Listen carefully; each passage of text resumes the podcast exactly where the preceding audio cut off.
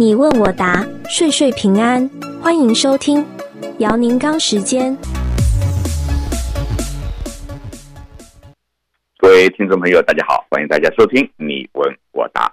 刚刚我们这个节目前面有一段广告，就是讲医疗保险的。呃，今天呢，我们呃收到的这位听众朋友的问题呢，也是跟医疗保险有关。他说：“呃，我收到一个报告一零九五 B，我不知道这张报告我在报税的时候该怎么处理。呃，这个呢，首先我们有一个很肯定的回答。呃，如果你是德州居民，呃，又没有呃挣任何一个其他州的钱，呃，不需要在其他州报税的话，你可以不用管，你不需要做任何申报的工作，因为我们。”德州的话，只要报联邦税，没有州税，呢，这样的。那么，其次呢，我们大概谈一谈这个报告的情况。这个一零九五报告呢，呃，这个表呢是怎么回事？是呃，很久前就是奥巴马总统的时候有个奥巴马 Care，那么呢，他要求每一个公民都应该有保险，你需要买保险，如果你钱不够。呃，收入低，那么政府会有补，这个到年底的话，保险公司会产生这个报告。这个报告一共一共有三种：一零九五 A、一零九五 B、一零九五 C。这三种报告是怎么回事呢？首先，一零九五 A 是您购买了 Obamacare 的这个保险以后，拿了政府补贴，那么上面报告就会说明你拿了。多少补贴？你应该付多少钱？多少钱是政府帮你已经预付了？你自己付了多少钱？那么这个呢，在报税的时候千万要注意，这个报告必须报进去，因为当时你买的时候，以前我们好像也讨论过这个问题。你买的时候，呃，政府给你的补贴是根据你预估的这一年的收入来给你确定的。那么到了年底的时候呢，你的收入已经确定了，那么所以呢，可以准确的算出你应该拿多少补贴，算下来，如果你拿多了，你要回呃还给政府；如果你拿少了，政府还要补给你。所以呢，多退少补，这个是一零九五 A。假如你们收到的话，千万千万不要忘了把它报进去。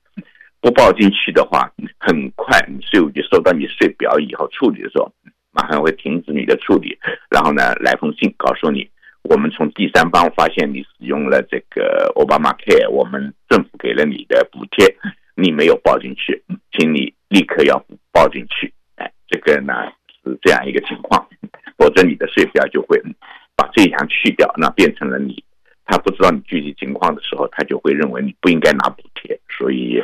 这个非常重要。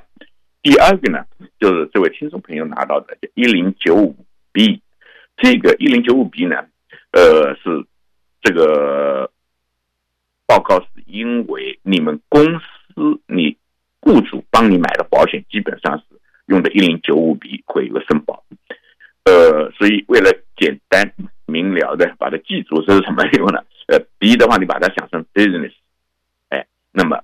A 的话是 Affordable Care，就是说 Obama Care 的这。样的话就好记一点，不是就 A、B、C 这么简单的，呃，可能会记不住。那么这个你拿到以后呢，你不呃，如果你是在我们德州的居民，纯粹只有德州的收入，不需要在国呃任何一个州报税的时候，这张表呢实际上是没有任何用处的。刚才我们已经说了，呃，但是不一定是对所有的人符合条件。因为什么呢？有很多呃人是有州外的收入，或者你本来就是别的州的居民，那么这个时候你必须申报，因为各个州的要求不一样。有的州呢必须呃就是说要呃你申报你是不是有有那个就是保险。第二个呢，有的时候更进一步呢，就是说哎你不仅要申报有，还要把申报的时候说明你买的什么样的保险。是不是符合我们州的要求？那么你的保险公司的名字、保险号，然后呃，保险呃的那个那个性质是，比如政府提供的，还是普通的呃保险公司提供的这样一些详细的一些东西，要申报进去。那么这张一零九五 B 呢就非常重要了。呃，当然有的州的话，甚至还继续有罚款。如果你要不买的话，还是有罚款的，所以要注意。嗯呃，第三个那就一零九五 C，一零九五 C 呢，纯粹的就告诉你你有保险。那么这个呢，以前很重要。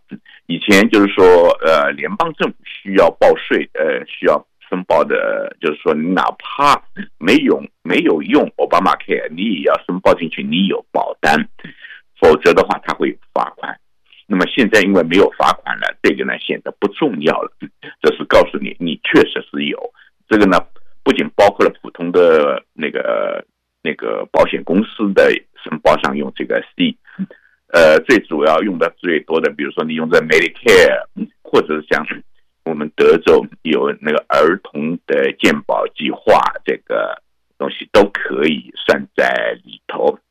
那么这个呢，他会告诉你，哎，比如说我哎，保单，哎，没问题，他给我一个一零九五 B。那么呢，我孩子因为我收入低，所以呢，用了像我们德州有个 CHIP 计划，那么。他也会来个报告说，你这个孩子呢也有保单，有保险，所以呢你在报税的时候报进去呢，你就不会被罚款。哎，那么这些在我们德州呢已经没有任何意义了。所以我们在德州的居民的话呢，呃，很简单的记住，如果你是一零九五 A，那么就要申报，其他你可以不用管。好，我们今天这个问题呢就简单的讨论到这个地方，谢谢大家收听，我们下个礼拜二这个时候再见。